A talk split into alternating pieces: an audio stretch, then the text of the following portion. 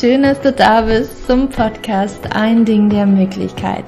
Der Empowerment Podcast für Frauen, die ihr Leben und ihre Gesundheit in die eigene Hand nehmen wollen. Mein Name ist Julia und heute habe ich wieder einen ganz, ganz tollen Podcast-Gast zum Interview hier im Podcast. Und ich freue mich wahnsinnig, dass sie ja in meinem Podcast gekommen ist. Äh. Und das ist die Isabel Morelli von dem Blog Generation Pille, die ein so großes, eine so große Aufklärung über das Thema Pille und weibliche Hormone und weiblichen Zyklus ähm, bieten auf ihrem Blog, auf Instagram und auf Facebook, dass ich das unglaublich inspirierend finde. Und ich habe Isabel eingeladen, um genau über dieses Thema, nämlich Thema Pille, zu sprechen. Sie ist Autorin von dem Buch Kleine Pille, große Folgen und dem Buch Bye Bye Pille. Deswegen ist sie einfach die, die Koryphäe auf diesem Gebiet, ähm, wenn es um die Pille geht und Hormonstörungen. Und wir unterhalten uns darüber, warum die Pille keine Lösung bei deiner Hormonstörung ist, beziehungsweise bei irgendwelchen hormonellen Problemen, wie zum Beispiel PCOS, PMS mm, oder auch Akne, wo die Pille ja wirklich als das Nummer eins Medikament in der Schulmedizin eingesetzt wird und darüber unterhalten wir uns. Aber bevor wir richtig loslegen, möchte ich gerne mit euch eine Bewertung von Apple Podcast mit euch teilen. Und zwar ist das von der Charlotte unterstrich Luise. Sie schreibt, Fünf Sterne. Jeder Podcast von Julia ist eine Bereicherung. Es wird, äh, es wird nicht nur oberflächliches Wissen wiedergegeben, sondern alle Hintergründe und Zusammenhänge zum Thema aufgedeckt. Vielen Dank auch für die vielen positiven Vibes. Vielen, vielen Dank, liebe Charlotte Luise. Ich wirklich über jede, jede Bewertung habe ich mich unglaublich gefreut, die bis jetzt eingegangen ist. Und ja, vielen, vielen lieben Dank, Charlotte. Und ich habe euch ja versprochen, dass ich eine 1 zu 1 Coaching Session ja, an euch verschenke. Und Charlotte Luise, du hast diese 1 zu 1 Coaching ich kann heute nicht mehr sprechen, Coaching Session gewonnen. Und schreib mir bitte gerne eine E-Mail an podcast juliaschulz mit tz.net. Die E-Mail-Adresse findest du auch nochmal unten in den Show Notes. Und ja, alle anderen, die nicht gewonnen haben, keine Angst, es wird auch bald wieder mal ein Gewinnspiel geben für Coaching-Sessions. Ähm, dann vermutlich aber auf Instagram, um das einfach für alle äh, möglich zu machen, die auch nicht bei Apple Podcasts sind.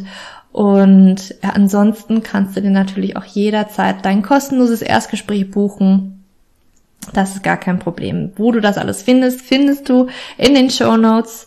Und Charlotte Luise, ich freue mich von dir zu hören. Und jetzt geht's aber los mit dem Podcast mit Isabel Morelli. Viel Spaß. Isabel, ich freue mich, dass du da bist. Ich freue mich auch.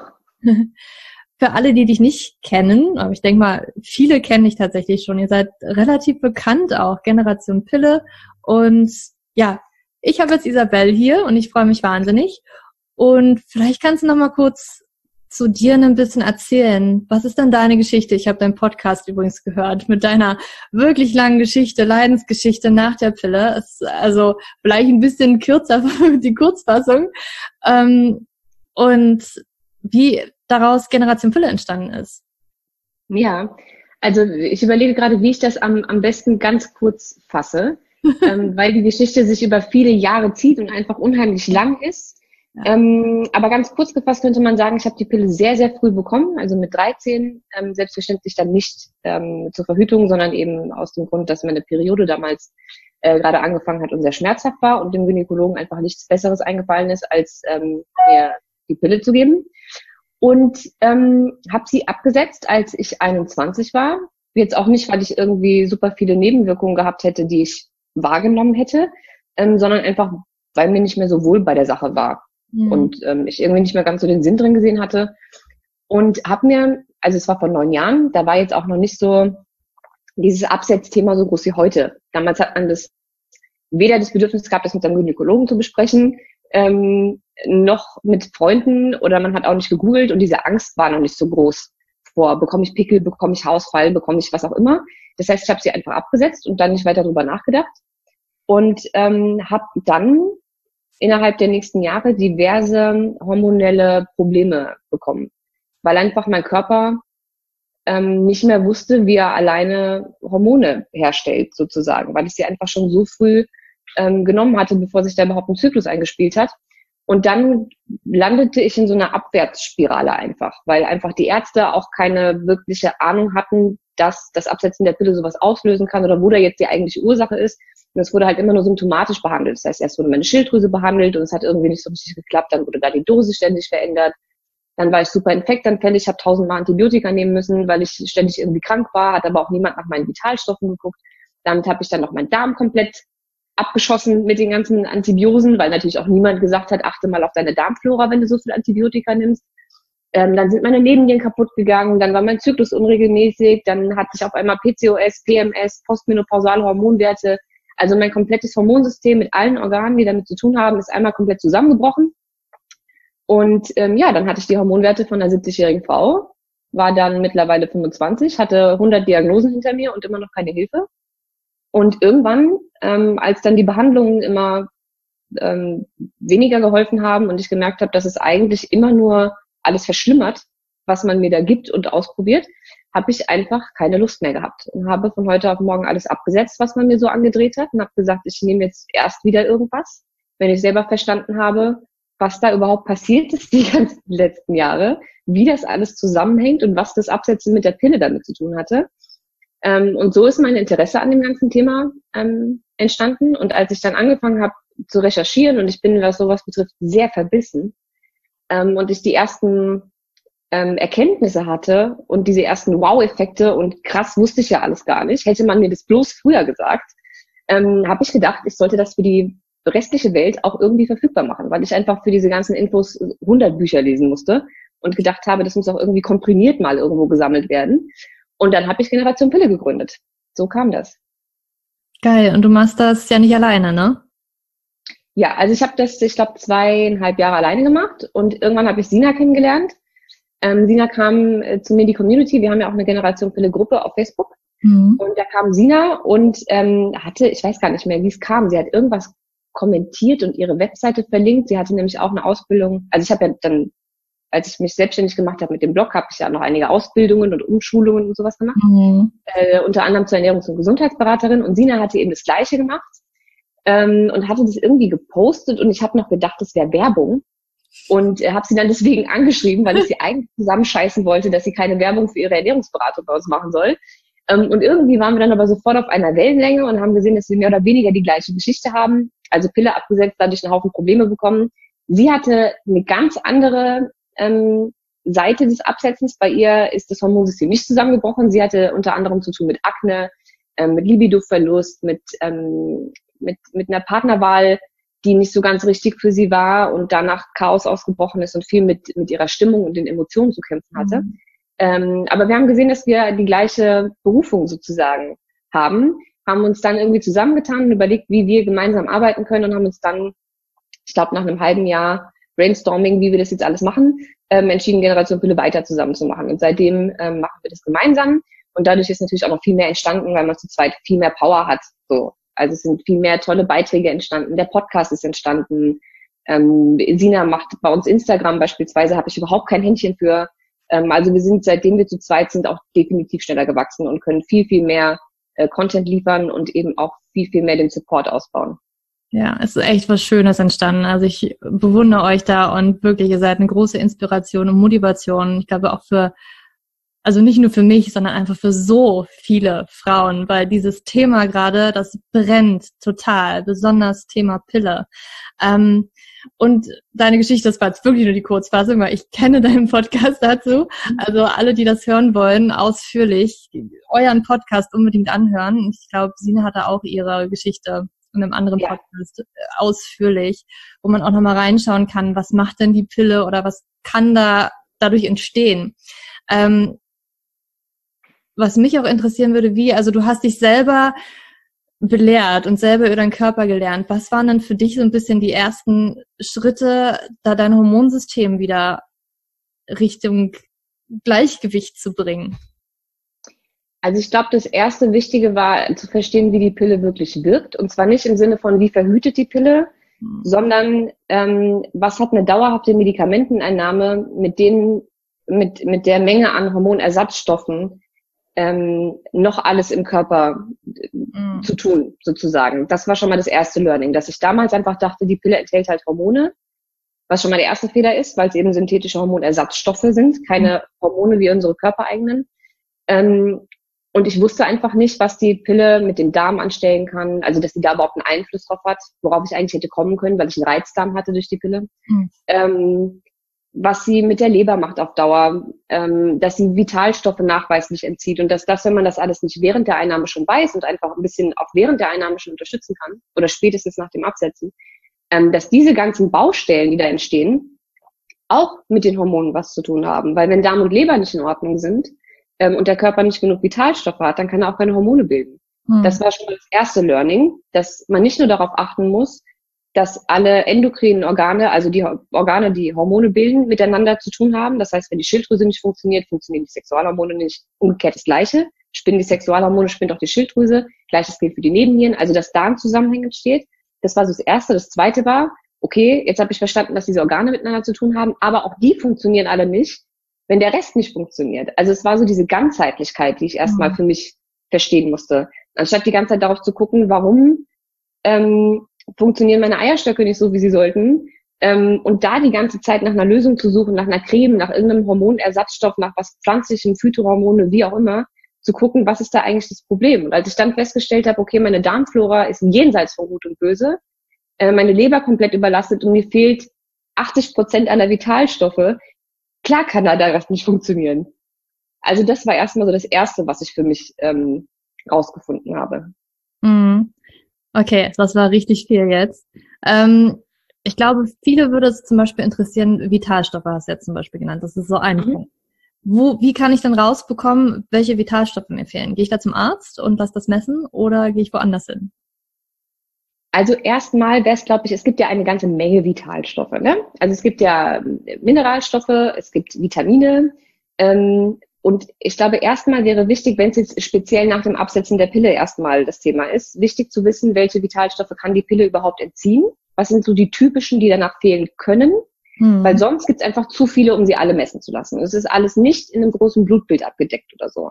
Das heißt, man muss die einzeln anfordern beim Arzt. Das kann man durchaus beim Arzt machen, das kann man aber auch in jedem freien Labor machen, weil zahlen muss man die am Ende des Tages sowieso selbst. Außer der Arzt ist total nett, und ähm, erkennt vielleicht den Zusammenhang zwischen irgendeinem spezifischen Mangel. Beispielsweise wird bei Veganern ähm, ab und zu B12 auf die Kasse gemacht, weil mhm. klar ist, dass Veganern das fehlen kann. Prinzipiell ist es aber so, dass man einen Großteil davon selbst bezahlen muss. Und dann ist es eigentlich auch egal, ob man das beim Arzt machen lässt und mit dem eine halbe Stunde ausdiskutiert, ob das jetzt nötig ist oder nicht, oder ob man einfach zu einem freien Labor geht. Mhm. Die gibt es eigentlich in jeder Stadt. Da kann man hingehen, Termin machen, füllt aus, was man alles gemacht haben möchte und die machen das dann einfach. Ähm, ich habe beispielsweise in meinem Buch, ohne dass ich jetzt dafür Werbung machen möchte, aber ich habe in meinem, in meinem Buch jeden einzelnen Vitalstoff, der die, äh, der durch die Pille fehlen kann, aufgelistet mit allen Symptomen, die durch den Mangel entstehen können. Mhm. Sodass man sich rausschreiben kann, welcher, welcher Vitalstoff könnte es sein, der man mir gerade Probleme macht, wo passen die Symptome, dass man dann speziell genau die sich raussuchen und testen lassen kann, damit man eben nicht die ganze Palette machen muss. Mhm. Und dann kann man das durchaus entweder mit seinem Hausarzt machen oder eben zu einem freien Labor gehen. Okay. Super. Aber wir könnten für deine Hörer natürlich jetzt auch nochmal die aufzählen, die durch die Pille fehlen können. Dann können sie sich das vielleicht mitschreiben und dann einfach selbst ähm, sich nochmal darüber informieren, welcher Mangel da eventuell bei Ihnen eine Rolle spielen könnte. Sehr, sehr gerne. Und wenn Sie es ausführlicher wollen, dann natürlich dein Buch, ne? Super. Aber gerne, lass ja. uns das mal aufzählen. Ähm, welche wären dann sinnvoll, das mal zu testen? Und welche gehen dann am ehesten flöten, sage ich mal so? So, jetzt muss ich mal gucken, dass ich das auch alles auswendig auf die Kette bekomme. Also am allerwichtigsten sind meiner Meinung nach erstmal die B-Vitamine. Ähm, ganz insbesondere Vitamin B6 und Vitamin B12. Die sind nämlich auch bei PCOS wichtig und prinzipiell auch für den Zyklus und die Sexualhormone. Das ist schon mal das Allerwichtigste. Dann kann durch die Pille fehlen Vitamin C, Vitamin E, Vitamin D. ähm, B6, B12 hatte ich gesagt, ähm, Zink, Selen, Eisen, Magnesium, Mangan. Hm, ich glaube, das war es so ungefähr. Das sind, glaube ich, so die, die am ehesten fehlen können. Mhm. Zink auch insbesondere dann wichtig, wenn man vorhat, sich danach eine Kupfervariante einsetzen zu lassen, ähm, weil das Zink sehr, sehr, sehr wichtig ist, weil es mit Eisen und Kupfer in so einer Art, in so einer Art Abhängigkeitsdreieck mhm. ähm, hängt. Und wenn man zu wenig Zink hat, hat man meistens automatisch zu viel Kupfer. Und wenn man sich dann noch eine Kupferspirale einsetzen lässt und sich sozusagen noch mehr Kupfer zuführt, aber zu wenig Zink hat, dann kann auch das irgendwann Symptome machen. Auch das kann irgendwann wieder zu einem Ungleichgewicht in den Hormonen führen, weil ein Kupferüberschuss eine Östrogendominanz fördert. Und auch das ist bei PCOS nicht mhm. ganz so förderlich, deswegen sollte man auch da aufpassen. Ja, auf jeden Fall. Also ich hatte das tatsächlich auch. Ich hatte Kupfer. Also eigentlich so, wenn man sich Zink alleine angucken würde, war das bei mir eigentlich okay, so im Normalbereich. Aber halt man das im Verhältnis zu Kupfer sich angeschaut, da war das Verhältnis total, ja, es war schlecht, es war nicht gut. Ähm, und da, also auch auf jeden Fall immer, das, das äh, ist, glaube ich, auch ganz wichtig, sich die Verhältnisse immer zu bestimmten Mineralien anzugucken. Ne? Und ja. Ähm, ja, Kupfer, Zink ist auf jeden Fall bei mir auch immer auf dem Plan gewesen, weil das bei mir auch so ein Riesending war. Hm, vielleicht kannst du noch mal so ein bisschen, wenn wir jetzt noch mal zurückrudern.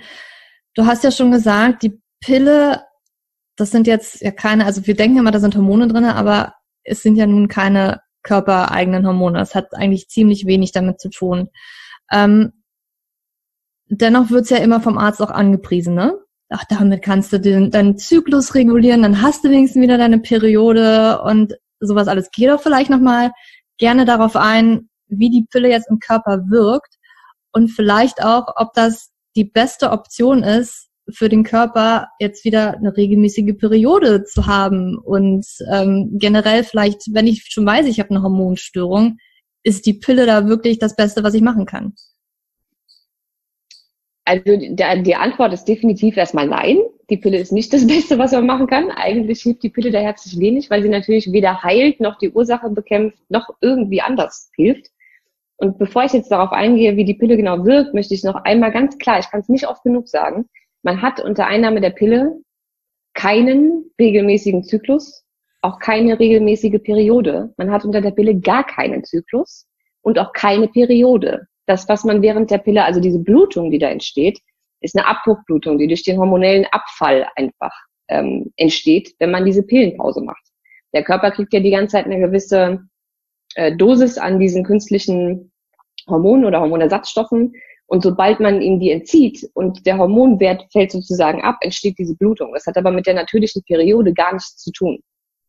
Ähm, und wie sie wirkt, ist eigentlich relativ einfach. Dazu müsste man sich vorher vielleicht kurz klar machen, dass der ähm, natürliche Zyklus einer Frau auch von verschiedenen Hormonen ähm, dominiert wird. Man hat ähm, zwei, sagen wir mal, wir teilen es in Zyklushälften auf, das ist einfacher und schneller zu verstehen. In der ersten Zyklushälfte ähm, dominiert das Östrogen, äh, das ähm, Hormon Östrogen. Nach dem Eisprung, also durch und nach dem Eisprung, ähm, das Progesteron. Das ist ja auch das, was dann immer verkauft wird, was in der, in der Pille drin ist.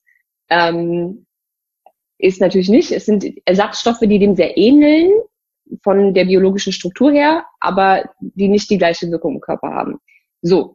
Und äh, wenn wir Frauen in einem natürlichen Zyklus einen Eisprung haben, ähm, haben wir nach dem Eisprung ein gewisses extrem hohes Level an Progesteron, das dem Körper sozusagen signalisiert, Ei ist gesprungen, wir brauchen jetzt nicht noch eins.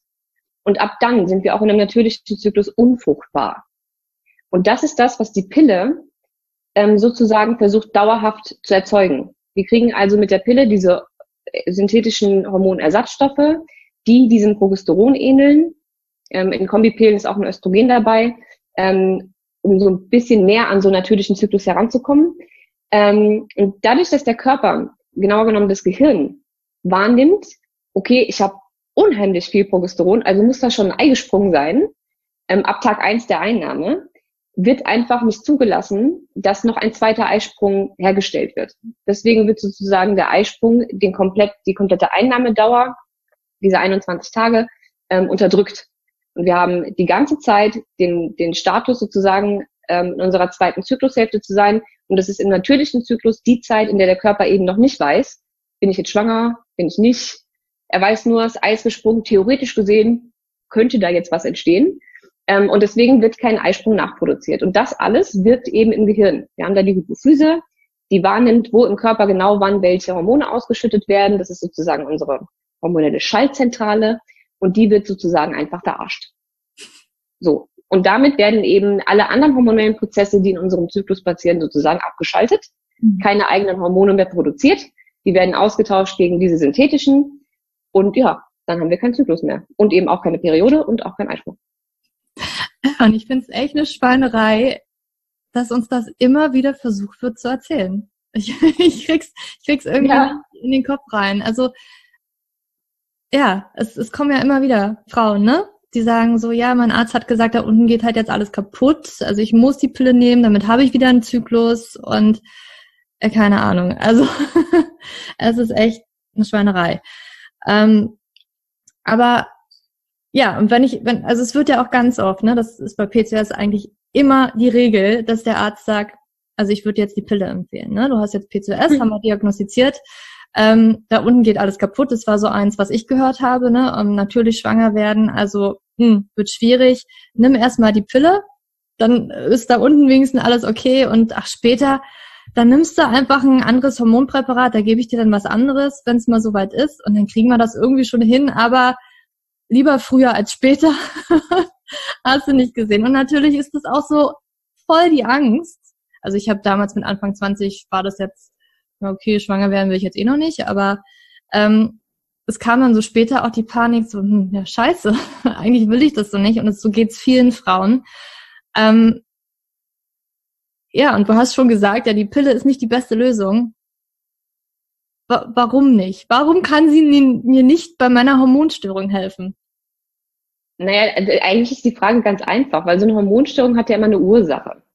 Also es gibt ja einen Grund, warum dein unheimlich intelligenter Körper sich dafür entscheidet, gerade Hormone in für dich nicht ganz richtigen Dosierungen ähm, auszuschütten oder vielleicht auch gar nicht auszuschütten. Weil wenn er könnte, wie er wollte, würde er auf natürliche Art und Weise ja all das produzieren, was du brauchst. Es ist also sehr unnatürlich, dass er gerade in so einem jungen Alter ähm, also jenseits von den Wechseljahren, auf einmal irgendwelche Hormone nicht mehr produziert. Und das Ganze muss ja irgendeinen Grund haben. Und jetzt kann man natürlich nicht hingehen und sagen, okay, du nimmst einfach die Pille und dann tun wir einfach so, als hättest du einen Zyklus. Das ist wie, als würdest du Auto fahren und irgendeine Kontrollleuchte blinkt und du klebst einfach ein Pflaster drüber. So, das, oder ein Sticker, damit du die Kontrollleuchte nicht mehr blinken siehst. Aber dein Motor geht ja trotzdem kaputt. Also das macht einfach keinen Sinn.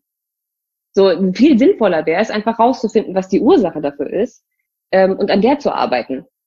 Statt deinen eigenen Zyklus abzuschalten, künstliche Hormone draufzupacken, dann setzt du sozusagen das Problem auf Eis erstmal, weil es tut sich ja dann nichts mehr. Mhm. Und sobald du die Pille aber irgendwann wieder absetzt, weil du Nebenwirkungen hast, weil du einen Kinderwunsch hast oder sonst irgendwas, sind die Probleme wieder da. Mhm. Genauso wie vorher auch, weil es an der Ursache ja nichts ändert. Genau, die Ursache. Ja. Eigentlich macht es in vielen Fällen sogar noch schlimmer, weil es ja Vitalstoffe kostet, Darm, Leber und so weiter und so fort, Insulinresistenzen fördert. Also eigentlich hat man jedes Mal, wenn man sie nimmt und dann wieder absetzt, danach noch mehr Probleme als vorher, mhm. ähm, weshalb es die Behandlung auch noch schwieriger macht als vorher. Also eigentlich hat man gerade bei PCOS gar nichts davon. Ja, ja, vor allen Dingen, also wenn wir auch bei Ursachen sind, das ist ja eigentlich generell meistens immer der Lebensstil, der irgendwie so eine große Ursache ist, sei es Ernährung, sei es ähm, Stress, ne, sowas alles. Ähm, und das Ding auch jetzt mal abgesehen davon, was die Pille eigentlich mit mir anrichtet, aber wenn ich das nicht adressiere, dann wird, und ich so weiterlebe, wie ich die ganze Zeit schon lebe, dann wird das, also dann ist das ja wie so ein Fass, was irgendwann noch mehr über, also mehr passt ja schon nicht mehr rein. Ne? Und da die Pille jetzt noch oben drauf zu setzen, ist ja mega Schwachsinn. Und was ich auch nochmal, wenn wir jetzt wirklich auch PCOS nochmal wirklich adressieren, ne? Bei PCOS ist ja immer, wie du auch schon meintest, Insulinresistenz wird tatsächlich auch von der Pille nochmal gefördert, aber viele haben auch diese Insulinresistenz schon. Das ist ja so eng im Zusammenhang mit PCOS und da ist einfach auch dieses metabolische Syndrom, was auch viele haben. Und das adressiert die Pille ja auch nicht, ne? Oder vielleicht auch mal jetzt Frauen, die denken, ach, ich kann kaum warten, Menopause und so weiter, dann habe ich das ganze Zeug mit meinen Hormonen nicht mehr, muss mich darum nicht kümmern.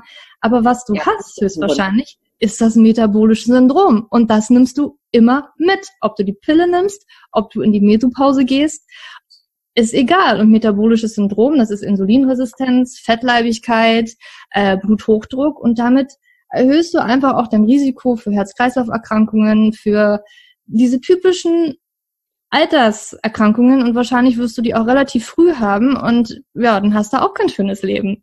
Also das. Ja, mal ganz abgesehen davon, dass die Probleme ja immer mehr werden. Ne? Also ab 35 fängt der Körper langsam an, Hormone abzubauen und Richtung Wechseljahre zu kommen. Natürlich dauert es dann noch ein paar Jahre. Ähm, aber Frauen, die vorher schon ähm, Probleme hatten, hormoneller Art, ob das jetzt PMS ist oder PCOS oder die die Pille hundertmal abgesetzt und wieder genommen und wieder abgesetzt und wieder genommen haben, mhm. die sind auch diejenigen, die in der Menopause keinen Spaß haben. Weil dann die Schilddrüse langsamer wird, du hast dauerhaft eine Östrogendominanz, das heißt, du neigst sowieso dazu, weil du nicht mehr regelmäßig Eisprünge hast, Zysten zu bilden. Wenn du vorher also schon Probleme hattest, brauchst du dich auf deine Wechseljahre erst gar nicht zu freuen. Mhm. Es wäre also sehr hilfreich, bevor die Wechseljahre anfangen, seinen Hormonhaushalt schon in Ordnung zu bekommen, weil es ist nicht so, als würde man einfach mit den Wechseljahren, als wenn ein Schalter umgelegt wird, du kriegst deine Tage einfach nicht und lebst ganz normal weiter mhm. und alles ist cool. Wenn du sowieso schon hormonelle Probleme hast, kriegst du so Sachen wie ähm, Schweißausbrüche, Hitzewallung, Schlafstörungen, äh, PMS-Symptome. Deine Periode wird viel, viel, viel schlimmer als vorher, weil sie auch mhm. nicht mehr so regelmäßig kommt. Äh, die ganzen Zyklusschwankungen. Viele leiden unter Depressionen. Ähm, also es, die Wechseljahre können auch nochmal ein Punkt werden, der richtig, richtig heftig werden kann, wenn dein Hormonhaushalt vorher schon nicht in Ordnung war. Und dann mhm. wirst du wieder mit Hormonersatzmitteln mhm. ähm, behandelt. Dann kriegst du mit 45, 46, 47, manchmal auch mit 50 oder 55 wieder die Pille. Und zwar noch eine stärkere als vorher. Hammer, oder? Echt der Hammer. Ja, ja. Und wenn wir schon dabei sind, Tacheles zu reden, das ist vielleicht auch ein bisschen sensibles Thema, aber ich finde das auch ganz wichtig, ne, wenn ich jetzt da auch hingehe, ich habe einen Kinderwunsch, dass ich das adressiere und mich nicht darauf verlasse, die Pille zu nehmen, dann setze ich sie ab und dann kriege ich das schon irgendwie mit Hilfe des Arztes hin. Da ist auch ein Risiko während der Schwangerschaft, ist ein Risiko für das Kind auch, wenn ich das nicht adressiert habe und mich nicht mal ein bisschen damit auseinandergesetzt habe. Ich glaube, das wollen viele Frauen eventuell nicht hören, und sich das ist ein Thema, mit dem ich ähm, teilweise sehr polarisiere. Ich versuche mich immer sehr zurückzuhalten. Ähm, aber ich habe dazu schon sehr, sehr viele Live-Fragestunden gemacht. Und ähm, es ist einfach so, dass sich Frauen leider überhaupt nicht darüber im Klaren sind, was sie ihrem Kind alles mitgeben.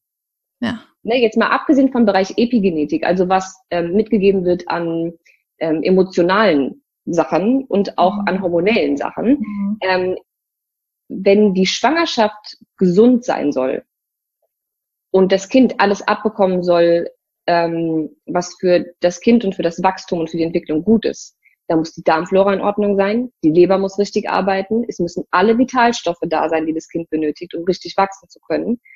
Ähm, und es geht nicht nur darum, dass man in seiner Schwangerschaft sich fernhält von Katzen, nicht raucht und kein Alkohol trinkt.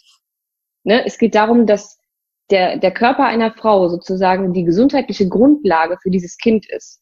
Mhm. Und wenn man denkt, ich setze die Pille ab und werde im dritten Zyklus schwanger, weil ich habe ja einen Eisprung, dann hattest du vielleicht einen Eisprung und yay, vielleicht bist du auch schwanger geworden. Aber wenn du weißt, dass es allein drei Monate dauert, mindestens, bis die synthetischen Hormone der Pille aus deinem Körper raus sind, und du bist acht Wochen nach der Pille schon schwanger geworden, dann hat dein Kind jetzt die ganzen Hormone auch. Mhm. Weil das gibst du ja alles mit. Du bist ja die Grundlage für dieses neue Leben. Also kümmere dich doch bitte erstmal darum, deinen Körper in Ordnung zu bekommen, bevor du einen neuen Körper erschaffst. Mhm. Und so hart das jetzt auch klingen mag, und ich weiß, es ist ein sehr sensibles Thema, aber ich möchte da einfach wirklich mal die ganzen Frauen wachrütteln, die sagen, ich habe das so geplant, ich setze jetzt die Pille ab und dann werde ich drei Monate später schwanger, weil das passt zu meinem Zeitplan. Mhm. Ähm, das ist nicht zwangsläufig das Beste fürs Kind. Und nur weil die Pille weg ist und man einen Eisprung hat, heißt es das nicht, dass es der beste Zeitpunkt ist, jetzt schwanger zu werden.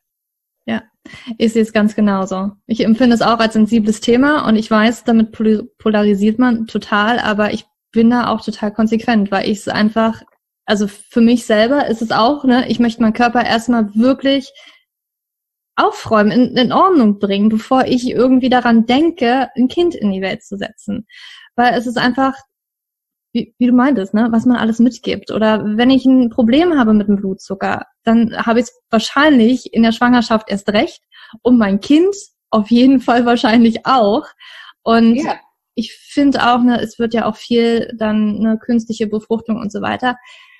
Ich sehe es auch irgendwie so, dein Körper zeigt dir gerade, es ist nicht bereit für eine Schwangerschaft und du drückst es ihm auf, du zwängst es ihm auf. Das, das der geht Körper doch nicht. ist das intelligenteste, ja. was wir besitzen. Mhm. Ich meine, man muss sich mal überlegen, was dieser Körper jeden Tag macht, ohne dass wir es steuern. Ja. Mal angefangen davon, dass er Blut pumpt, das Herz läuft, man verdaut. Das sind ja alles Dinge, über die musst du nicht nachdenken. Die macht er einfach aus einer natürlichen Intelligenz heraus. Mhm. Und das Gleiche ist es mit der Fruchtbarkeit. Wenn dein Körper der Meinung ist, er kann nicht, es ist gerade nicht der richtige Zeitpunkt, weil du zu viel Stress hast und deswegen zu viel Stresshormone ausschüttest und er denkt, er ist in Gefahr und kann jetzt kein neues Lebewesen äh, irgendwie auf die Welt setzen oder weil dir diverse Vitalstoffe fehlen und das Kind einfach nicht so entwickelt werden würde, wie es sollte, ähm, dann macht er das auch nicht. Dann möchte er nicht und er hat dafür einen Grund. Oder auch weil der Partner nicht passt. Ne? Wenn du dir unter der Pille den falschen Partner ausgesucht hast und ihr auf molekularer Ebene einfach nicht, also rein genetisch nicht zusammenpasst, dann ist es schwieriger, schwanger zu werden. Mhm. Weil der Körper sich denkt, ja, nee, das läuft nicht mit den Genen. das ist, das, das ist sich so ähnlich, das wird, da, da kommt nichts Gutes bei raus. Mhm. Das ist, er denkt ja immer nur, er möchte überleben. Und auch das nächste Geschöpf, was gesch geschaffen wird, soll bestmöglich mit dem bestmöglichen genetischen Material und Immunsystem zur Welt kommen. Und wenn das nicht der Fall ist, dann weigert er sich halt einfach. Ja. Und anstatt dann zu sagen, okay, dann lasse ich mir jetzt einfach ganz viele Hormonspritzen geben, guck doch mal, woran es liegt. Ja. Ja, sensibles Thema. Ich weiß, dass viele Frauen sich natürlich auch ein Kind wünschen und das wahrscheinlich eher gestern als morgen. Aber ja. das ist, ich, also was wird da, die Zukunft fürs Kind und vielleicht auch für mich selber, das kann mehr Frustration bringen, als es vielleicht gerade momentan der Fall ist. Und ein Kinderwunsch ist super. Und wenn man mhm. einmal verstanden hat, wie der Körper funktioniert und was, oder man anfängt, so ein bisschen detektivisch zu suchen, was ihm vielleicht fehlt, mhm dann geht das schneller, als man gucken kann. Und vor allen Dingen auch günstiger, als wenn man sich jetzt einen Haufen Spritzen geben lässt ähm, und sich befruchten lässt. Ja. Es geht ja nicht darum, dass man den Frauen sagt, wartet noch fünf Jahre ähm, und baut jetzt erstmal Darm, Leber und Vitalstoffe auf. Das dauert jetzt noch fünf Jahre, bis ihr schwanger werden könnt. Vielleicht sind die drei Wochen später schwanger, wenn sie angefangen haben, sich richtig drum zu kümmern. Es geht nur darum, die Augen zu öffnen für die Themen, die mhm. wirklich wichtig sind. Ja. Und dann können sie ihren Kinderwunsch ja auch haben und auch 25 Kinder auf die Welt bringen, wenn sie möchten, mhm. aber eben richtig auch mit dem richtigen Hintergrundwissen. Weil ich glaube, die meisten Frauen wissen es einfach nicht besser. Und wenn sie es dann erfahren, kriegen sie hinterher ein schlechtes Gewissen, dass sie vorher nicht alles gemacht haben, was sie hätten tun können. Ja, das stimmt. Das stimmt. Danke. Danke dafür. ähm, nun gibt es ja ganz, ganz viele, ne, die wegen der Hormonstörung die Pille genommen haben, wissen aber, eigentlich will ich die Pille nicht nehmen, aber die fühlen sich so abhängig davon, ne, weil sie, weil sie dann wieder damit verbinden, gehe ich davon runter, dann kommt vielleicht meine Hormonstörung wieder, Haarausfall, Akne, was auch immer das ist für, für diese Frau. So, wenn sie das Vorhaben hat, die Pille abzusetzen, was kann sie machen? Wie kann sie mit ihrem Körper schon mal arbeiten? Was, wie kann sie ihnen den Körper unterstützen? Wie kann sie das bestmöglich machen? Also ich glaube, erstmal kommt es darauf an, was für eine Hormonstörung das ist. Ich würde jetzt sagen, wenn das wirklich extreme Fälle sind, es gibt ja auch bei PCOS beispielsweise Unterschiede. Ich hatte den Spaß dreimal, äh, dann jetzt gar nicht mehr.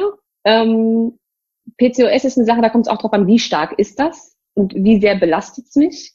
Wenn ich weiß, dass es bei mir wirklich, wirklich sehr stark ist oder auch bei Themen wie starker Endometriose beispielsweise, ähm, da würde ich mir vorm Absetzen tatsächlich ähm, Unterstützung suchen. Und zwar entweder bei jemandem wie dir, ähm, der mir als Coach einfach zur Seite steht und mir helfen kann, ähm, oder auch bei ähm, einem naturheilkundlich orientierten Arzt. Da gibt es ja durchaus auch welche, die da sehr breit gefächert arbeiten, angefangen bei automolare, äh, automolekularer Medizin, also Vitalstoffmedizin sozusagen, ähm, Ernährungsärzte, ähm, also einfach Ärzte mit sehr viel naturheilkundlichem Hintergrundwissen ähm, oder bei meiner Lieblingsvariante ähm, in einem Heilpraktiker oder einer Heilpraktikerin, die aber spezial, spezialisiert ist auf Frauenheilkunde, mhm. die also nur Patienten behandelt mit Kinderwunsch, PCOS, PMS, Endometriose und so weiter und so fort.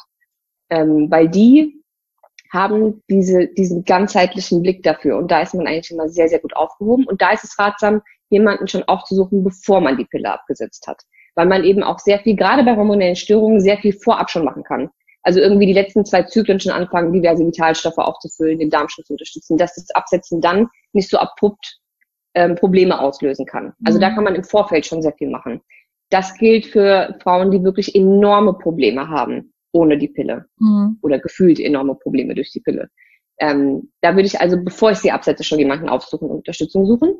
Und bei allen anderen, die so ein bisschen PCOS haben ähm, oder PCOS haben, aber nicht dieses extreme Beschwerdebild ähm, oder einfach nur PMS oder unregelmäßige Zyklen oder starke Menstruationsblutung oder so, ähm, da würde ich tatsächlich entweder vorm Absetzen oder eben direkt danach anfangen, den Körper bestmöglich zu entlasten. Das ist für mich schon mal der erste Schritt. Das heißt, alles, was dem Körper wissentlich nicht gut tut, wie beispielsweise Alkohol, äh, zu viel Kaffee, zu viel Stress, ähm, alles, was an Lebensmitteln entzündlich wirken kann ähm, oder die Blutzuckerkurve komplett durcheinander bringt, Weißmehlprodukte, Gluten, Zucker, äh, Milchprodukte, das heißt jetzt nicht, dass man für sein Leben lang diese Ernährung umstellen muss, aber in der Zeit, in der der Körper mit dem Absetzen ähm, und Loswerden dieser synthetischen Hormone beschäftigt ist und zurück in seinen eigenen, in seine eigene Funktion finden muss, ist das einfach eine Belastung, die nicht sein muss. So, das heißt, ähm, da schon mal entlasten und dann kann man ihn eben auch ganz gut unterstützen, wenn man weiß, wo es hapert. Man kann also immer was für seine Leber tun, ähm, damit die auch einfach schneller diese ganzen mhm. synthetischen Hormone los wird. Was kann ich da ähm, tun? Bitterstoffe. Ganz viele Bitterstoffe. Je bitterer und je mehr, desto besser. Ähm, und da muss man jetzt auch gar nicht zu irgendwelchen Arzneimitteln oder sowas greifen. Das kann man ganz einfach in seine Ernährung und in seinen Alltag integrieren, indem man einfach bittere Lebensmittel zu sich nimmt. Alles, wo man sonst denken würde, mm, nee, schmeckt nicht, hauen wir noch ein bisschen Zucker oben drauf oder so. Ähm, einfach bitter. Rucola beispielsweise. Mhm. Ich bin ein großer Fan, überall Rucola drauf zu machen oder Rucola-Salat oder sowas zu essen, Artischocken, sowas in die Richtung. Ähm, es gibt auch Tees ähm, an der Apotheke, so Bittertees, ähm, Leber- und Galle-Tees beispielsweise mhm. gibt's. Ähm, es gibt auch ähm, Bittertropfen, die man nehmen kann. Das sind so kleine Naturelixiere mit ganz vielen verschiedenen bitteren Kräutern. Die kann man vor oder nach dem Essen einfach auf seine Zunge träufeln. Also Bitterstoffe sind super für die Leber. Viel und ausreichend guter Schlaf ist wichtig für die Leber. Ähm, und viel trinken. Und mit viel trinken meine ich nicht viel Cola trinken, sondern viel stilles Wasser trinken. Gut, dass du sagst. Viel, viel, viel stilles, keine Kohlensäure, stilles Wasser. Mhm. Im besten Fall gefiltert und nicht aus ähm, Plastikflaschen. Ja, auf jeden Fall nicht aus Plastikflaschen. Bitte tut das nicht. Ja, bitte nicht. ähm, ja, dann kann man sich seinen Darm angucken. Ähm, jetzt werden vielleicht einige sagen, ja, mit meinem Darm habe ich aber nicht so die Probleme. Ja. Ich vertrage auch alles und so, aber man kann mit seinem Darm auch Probleme haben, ohne dass man es merkt. Man muss also nicht unbedingt ein Reizdarmsyndrom oder einen Haufen Durchfall haben, um Probleme mit seinem Darm zu haben.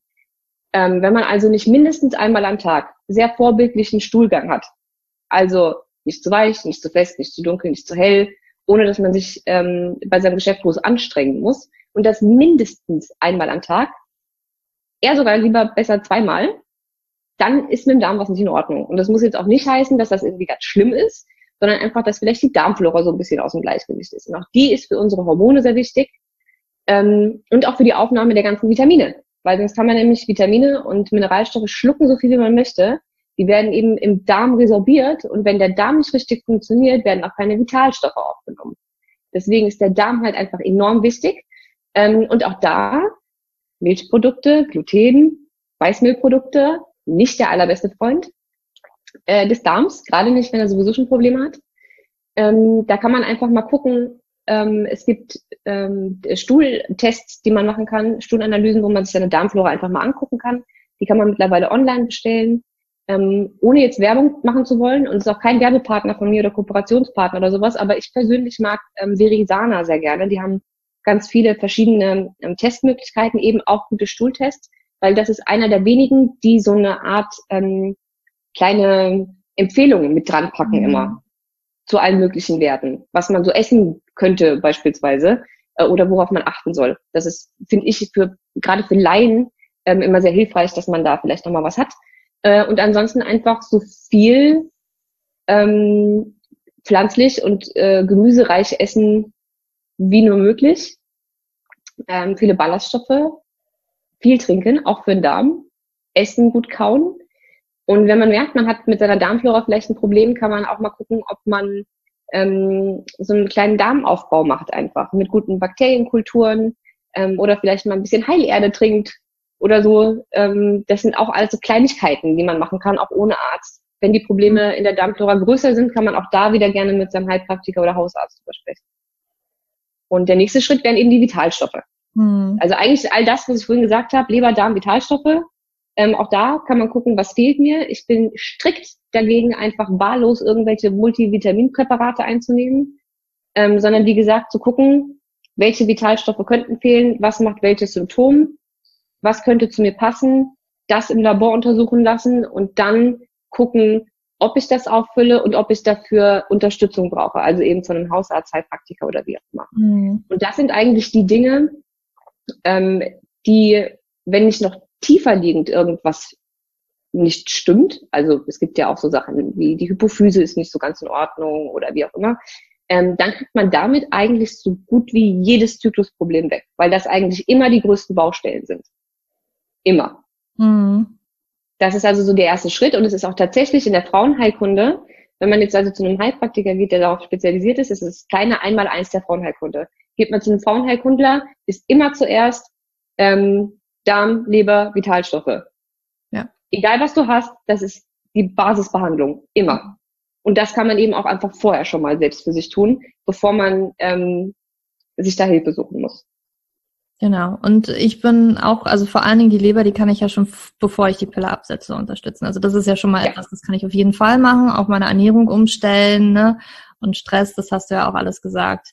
Ähm, auf jeden Fall. Ich habe das auch festgestellt. Also bei mir, beim Darm muss man dann auch nochmal sagen, ähm, es gibt ja auch so Extremfälle. Ich war so einer, die hat dann versucht, ihren Darm so richtig auf Vordermann zu bringen und stellte fest, mir geht's richtig schlecht damit. Mir geht's so scheiße. Ähm, und das hat dann auch so eins zu eins auf Histamin gepasst. Und ne, da spielen aber auch Vitalstoffe wieder eine enorm wichtige Rolle. Und ich habe auch festgestellt, sobald ich da die richtigen Vitalstoffe für mich genommen hatte. Ich habe auch einen Test gemacht, mit einer Heilpraktikerin gesprochen. Das ging mir so, so, so viel besser und das richtig, richtig schnell. Und auch mein Zyklus war da schon echt gut regelmäßig. Man sagt ja so bis zu 35 Tage ist okay und der war auch tatsächlich immer so 35 Tage.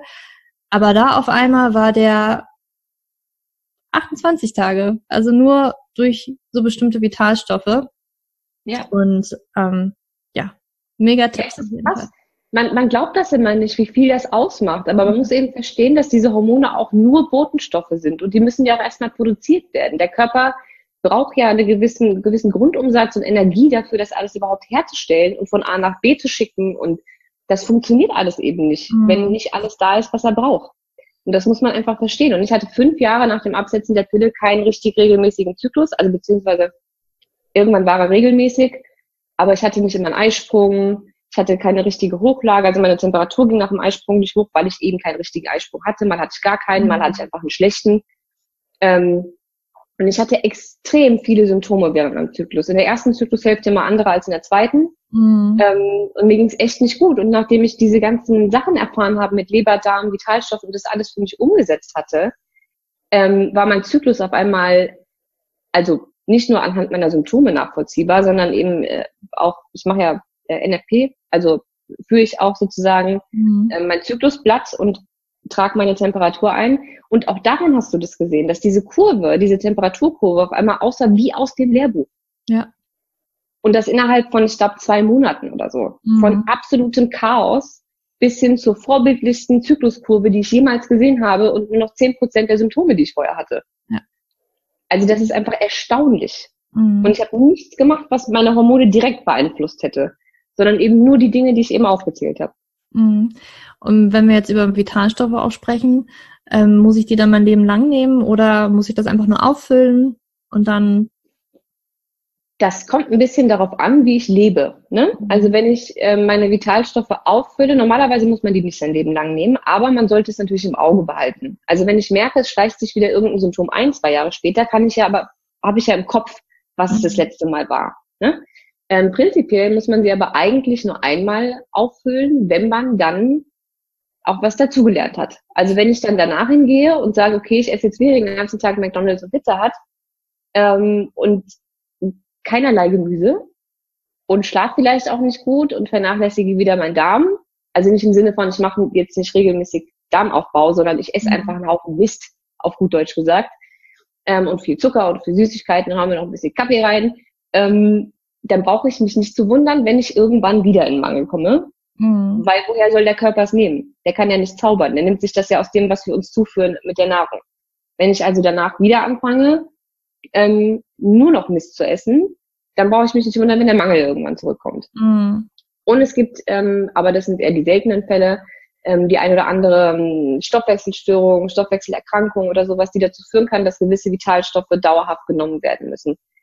Das nur nochmal am Rande, aber das ist eher selten. Es gibt zum Beispiel sowas wie HPU. Und KPU Frag mich jetzt bitte nicht, was es ausgesprochen heißt. Ich kann es nämlich auf gar keinen Fall aussprechen. Kryptopyrole. Kryptopyro, Kryptopyrolie. Ja, also du weißt aber, was ich meine. Das ist eine Stoffwechselstörung, bei der zum Beispiel ähm, dauerhaft zu viel Zink und B6 ausgeschieden ah. werden. Also so viel, dass der Körper das gar nicht so schnell zu sich nehmen kann. Mhm. Ähm, das sind so seltene Fälle. Mhm. Ähm, die dann aber auch irgendwann rauskommen, wenn du feststellst, ich habe jetzt Zink aufgefüllt und drei Monate später ist schon wieder weg ähm, dann stimmt da was nicht. Aber im Normalfall sollte das so nicht sein.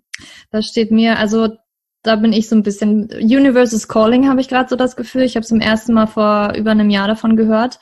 Eigentlich auch, weil jemand auf mich zugekommen ist, die das selber hatte und irgendwie Hilfe gesucht hat. Und dann kam das aber irgendwie raus. Ähm, und dann habe ich das erste Mal so davon gehört. Und dann äh, waren meine Vitalstoffe dran, äh, Histaminprobleme, ähm, wo es dann wo mich die Heilpraktikerin so, lass dich doch mal vielleicht darauf testen. Dann habe ich mir diesen Test bestellt, der kam zu spät. Ich wohne in Norwegen und ich habe den, stell mir das immer nach Berlin. Der kommt aus dem, also ich habe mir den auch, es gibt im Internet so ein paar Tests KPU. Ich habe mir das aber wirklich beim niederländischen Labor, was da drauf ja. in Keak ähm, bestellt und das hat, das kam nicht rechtzeitig an, wirklich an dem Tag, wo ich abgereist bin, aber da war ich schon im Flieger.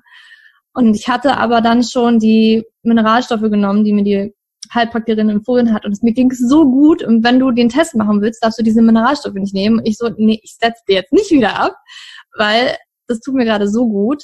Ich musste sie dann aber wieder absetzen, weil da auch ein paar Stoffe drin waren, wo ich gemerkt habe, okay, das ist jetzt zu viel, das brauche ich nicht. Und dann fing es wieder so ein bisschen an und jetzt bin ich wieder dabei, weil wieder ähm, im März Universe is Calling gleich zwei Personen weil man auch so denkt, so typischerweise, ich bin jetzt nicht so die ganz typische dafür. Wenn man so Symptomlisten wieder sieht, ich bin ja auch bei PCOS damals irgendwie nicht die typische gewesen, ne?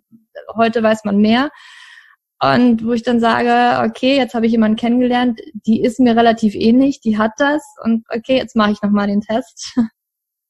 Ja, also auch das ist ein Krankheitsbild, bei dem ich momentan noch so ein bisschen vorsichtig bin, ja. weil ich, sagen wir es mal so, ich bin sehr verbissen, was meine Recherchen angeht und ich bin immer sehr skeptisch, wenn Krankheitsbilder so aus dem Nichts erscheinen und auf einmal jeder zweites hat. Mhm. Weil ich mir dann immer denke, vielleicht gibt es ja doch noch eine andere Ursache. Vielleicht, also es mag sein, dass das Symptombild passt und dass Zink und B6 ausgeschieden werden, ja, aber vielleicht gibt es dafür noch eine andere Ursache. Oder vielleicht ist das keine mhm. Stoffwechselstörung, die nicht heilbar ist, ähm, weil man ja gar nicht weiß, wo die herkommt. Man ja. geht ja immer davon aus, es wäre irgendwie genetisch oder so. Aber vielleicht kann man sich die ja doch aneignen. Und alles, was man sich aneignen kann, kann man sich auch wieder abeignen. Ne? Das stimmt. Deswegen ja. bin ich da noch so ein bisschen vorsichtig, was das Thema betrifft. Mhm. Weiß noch nicht so ganz, was ich davon halte. Ähm, auch bei mir war der Verdacht. Ich bin zweimal getestet worden. Einmal hat man gesagt, ich hab's, einmal hat man gesagt, ich hab's nicht. Okay. Ähm, deswegen, wie gesagt, PCOS hatte ich auch dreimal. Es hieß mhm. auch, das äh, kriegt man nicht weg und man muss ein Leben lang ähm, aufpassen und äh, sich so und so ernähren und so und so dies und das machen, ist auch nicht so. Mhm. Ähm, deswegen, mh, mm, ja. ja, bei allem, was auf einmal so da ist und dann ständig jemand Neues diagnostiziert wird damit, bin ich erstmal vorsichtig. Ja, das stimmt. Also deswegen habe ich den auch gemacht, ja, ich mache den Test jetzt erstmal nicht, ist mir jetzt auch egal. Aber es gibt schon so Anzeichen vielleicht auch in der Kindheit und so weiter, wo man dann, okay, vielleicht macht es wirklich Sinn, das nochmal zu testen. Und ja, ich sehe das auch auf jeden Fall. Wenn das jeder Zweite hat, dann auf einmal, ne, ähm, jetzt die versteckte Krankheit, jeder hat's. Ähm. Ja, das ist genau das gleiche wie bei Borreliose, ja. äh, Leim, Leim, Leimboriose, ähm, HPO, KPO, Schilddrüse, Hashimoto, PCOS. Hm. Jeder Zweite hat's. So Burnout. Ähm, ich also ja, nee, ich bin da immer sehr vorsichtig erstmal. Mhm. Aber ist auf jeden Fall ähm, wichtig, dass wenn man merkt, dass die Vitalstoffe nicht im Körper bleiben wollen und sie weggehen, wenn man sie auffüllt ähm, oder nachdem man sie aufgefüllt hat, dass man versucht herauszufinden, warum. Mhm. Es kann auch wieder nur der Darm sein, der es nicht richtig aufnimmt ja. oder irgendwas anderes stimmt nicht. Aber normalerweise füllt man was auf und wenn man sich danach einigermaßen okay ernährt, ähm, ist das nichts, was man komplett ohne Pause durchgehend mhm. bis an sein Lebensende nehmen muss. Ja, okay, danke dir. ähm, hast du eigentlich, du hast bestimmt auch dein Leben ja ziemlich umgeändert, hast du eine Morgenroutine entwickelt für dich? Jein, also ich bin nicht der allergrößte Freund von dem Wort Routine. Mhm. Ähm, auch wenn man das heute so gerne benutzt, Morgenroutine, Abendroutine, Make-up-Routine, Schieß mich tot Routine. Mhm. Ähm, ich das Einzige, was bei mir wirklich ähm, ein Gesetz ist, ist, dass ich mir morgens, bevor ich irgendwas tue, zwei Stunden für mich nehme. Also ich fange nicht an zu arbeiten, zu telefonieren, WhatsApp zu checken oder sonst irgendwas mit meinem Handy zu machen, bevor ich nicht zwei Stunden für mich hatte. Wie ich diese zwei Stunden nutze, ist immer verschieden, je nachdem, wie ich Lust drauf habe. Ich versuche ähm, jeden Morgen, oder was heißt ich versuche, ich meditiere jeden Morgen. Ähm, aber auch das ist sehr verschieden, ob ich jetzt eine lange Meditation mache und ähm, die ganz klassisch oder ob ich eine angeleitete Meditation mache oder nur so eine, weiß ich nicht, Dankbarkeitsübung von 15 Minuten, ist völlig verschieden.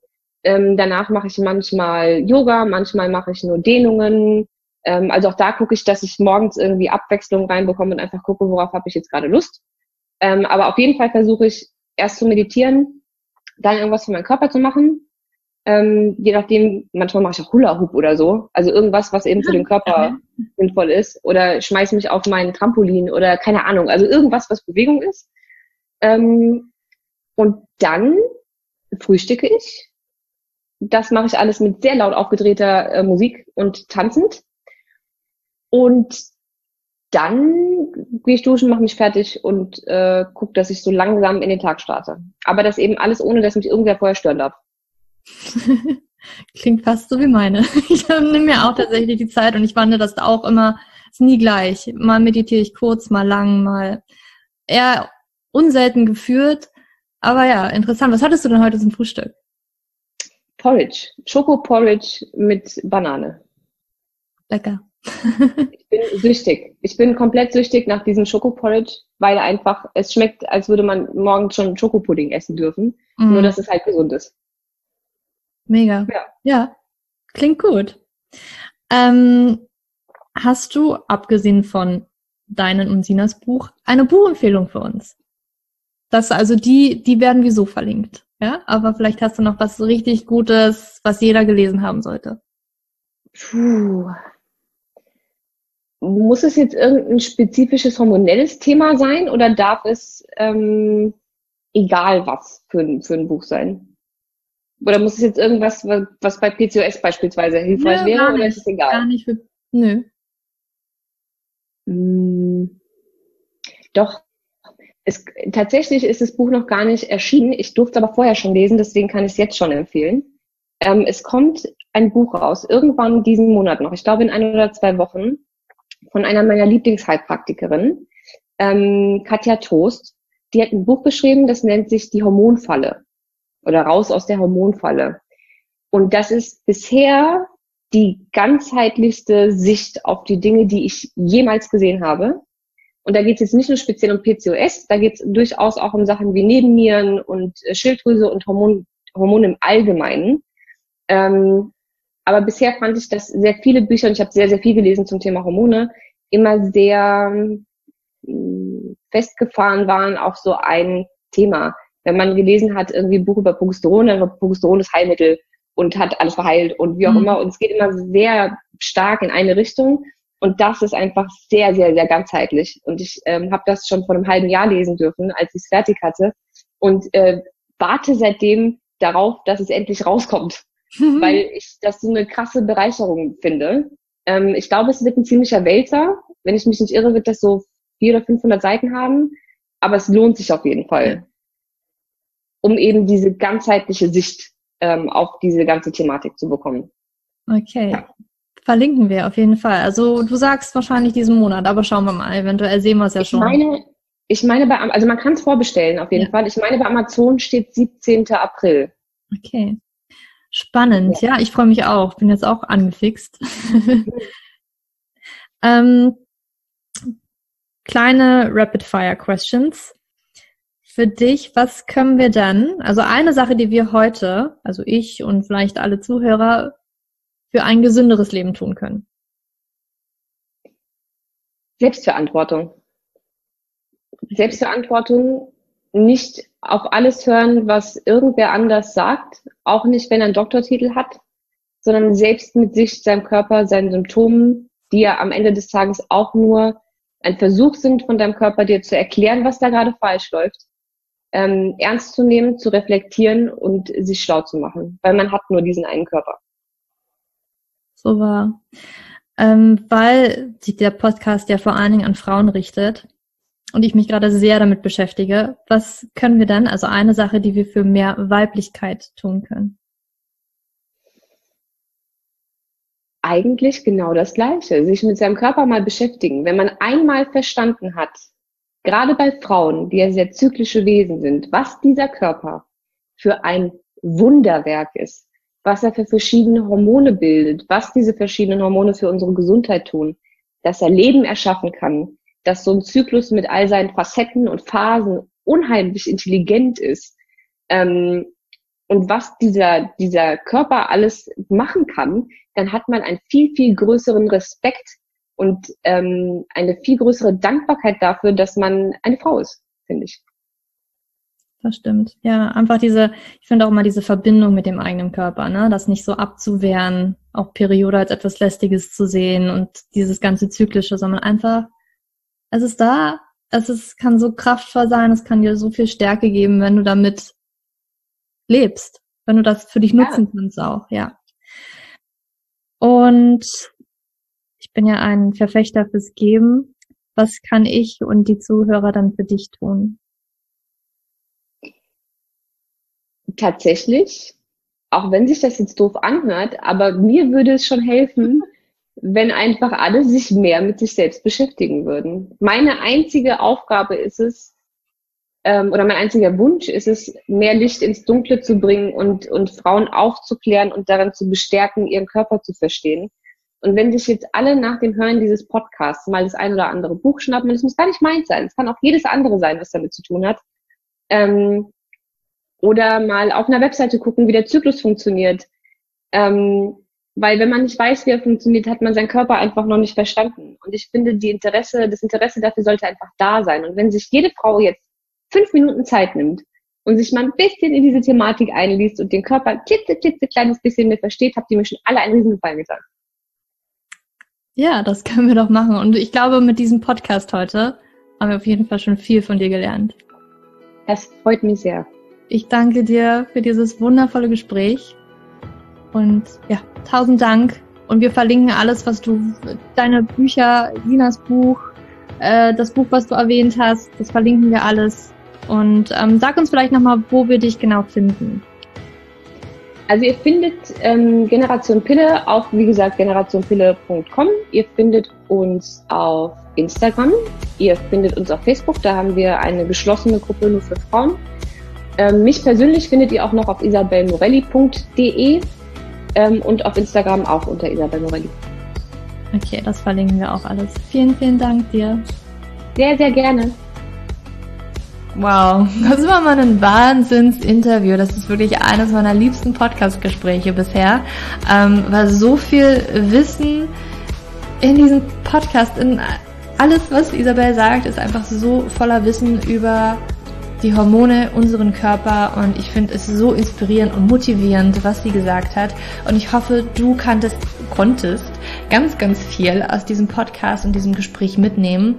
Und ja, lass mich gerne wissen auf Instagram, was du von diesem Podcast oder von diesem Gespräch mitgenommen hast, was deine Key Takeaways von Isabel sind und ja, allgemein auch gerne deine Gedanken und Fragen vielleicht auch an Isabel und mich zu dieser Podcast-Folge unter dem heutigen Instagram-Post.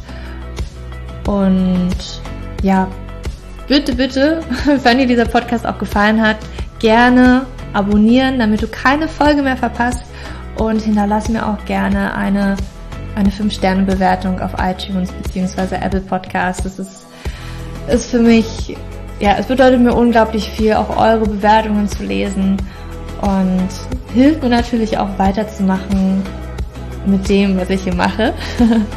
und ja, jetzt wünsche ich dir aber noch einen wunder wundervollen Tag mit ganz viel Sonnenschein für dich umarmt. Deine Julia. So,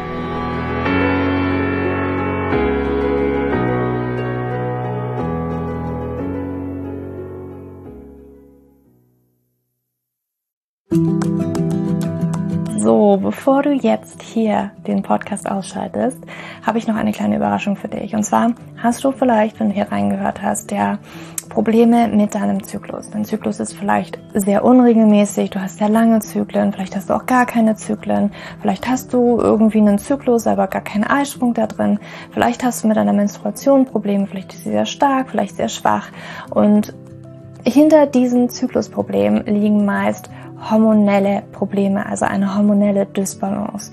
Und ich habe herausgefunden, dass es meist vier Haupthormon-Dysbalancen gibt. P2S, hypothalamische Amenorrhoe, Schilddrüsenunterfunktion oder Nebennierenschwäche, die hinter diesen Zyklusproblem hinter deinem Zyklusproblem stecken könnten. Und ich habe einen Online-Test entwickelt, der ist komplett kostenlos, der kostet dich 0 Euro, den du einmal für dich ausfüllen kannst online und dann eben ganz bequem in dein E-Mail-Postfach die Hormonstörung oder die Hormondysbalance das Ergebnis bekommst, was auf dich wahrscheinlich eher zutrifft, um dich eben in diese richtige Richtung zu stupsen. Denn es ist so wichtig, dass wir wissen, was liegt denn eigentlich hinter meinem Zyklus Dysbalancen? Warum bleibt mir eine Periode aus? Die Ursachen können so unterschiedlich sein, aber je nachdem, was wirklich die Ursache ist, dürfen wir auch immer ein bisschen anders daran gehen. Ja, das heißt, wenn ich P2S habe, dann äh, bringt mir nicht so viel, wenn ich hypothalamische Amenorrhoe Dinge tue, ja, oder wenn ich eine hypothalamische Amenorrhoe Dinge tue, können die Dinge, die ich bei P2S immer lese, die ich machen sollte, einfach meine Zyklusstörung, ja, oder den Zyklus einfach noch mehr in diesen nicht funktionalen Bereich drücken, ja, weil das einfach nicht die richtige Herangehensweise ist. Und deswegen habe ich diesen Zyklustest entwickelt, damit du für dich wirklich mal in die richtige Richtung gestupst wirst und da wirklich nochmal intensiver reingehen kannst und dass du endlich mal ähm, ein besseres Gefühl dafür hast, worum geht's hier eigentlich bei mir? Ja, warum, worum geht's hier eigentlich? Warum ist mein Zyklus vielleicht nicht gerade so rund? Und ja, das findest du auf meiner Website juliaschulz.net slash Zyklus-Test. Oder du gehst einfach auf die Startseite meiner Website, ähm, da einfach auf den Hormontest klicken. Und wie gesagt, der kostet dich wirklich 0 Euro. Du kriegst das Ergebnis ganz easy peasy in dein Mailpostfach. Und das ist einfach ein gratis Angebot von mir für dich, damit du einfach ein bisschen besser in die richtige Richtung gelenkt werden kannst, weil ich weiß ganz persönlich, wie es ist, wenn man alles Mögliche versucht, aber eben nicht die richtigen Dinge und man einfach nirgendwo ankommt und landet und der Zyklus einfach nicht besser wird, sondern irgendwie gefühlt immer nur schlimmer. Deswegen schau da rein, juliaschulz.net slash Zyklus-Test und ähm, ich schreibe es dir auch nochmal in die Show Notes und ich freue mich, wenn du da einmal vorbeischaust und für dich diesen Test ja, einfach mal machst und für dich ein bisschen mehr in die richtige Richtung gestupst wirst.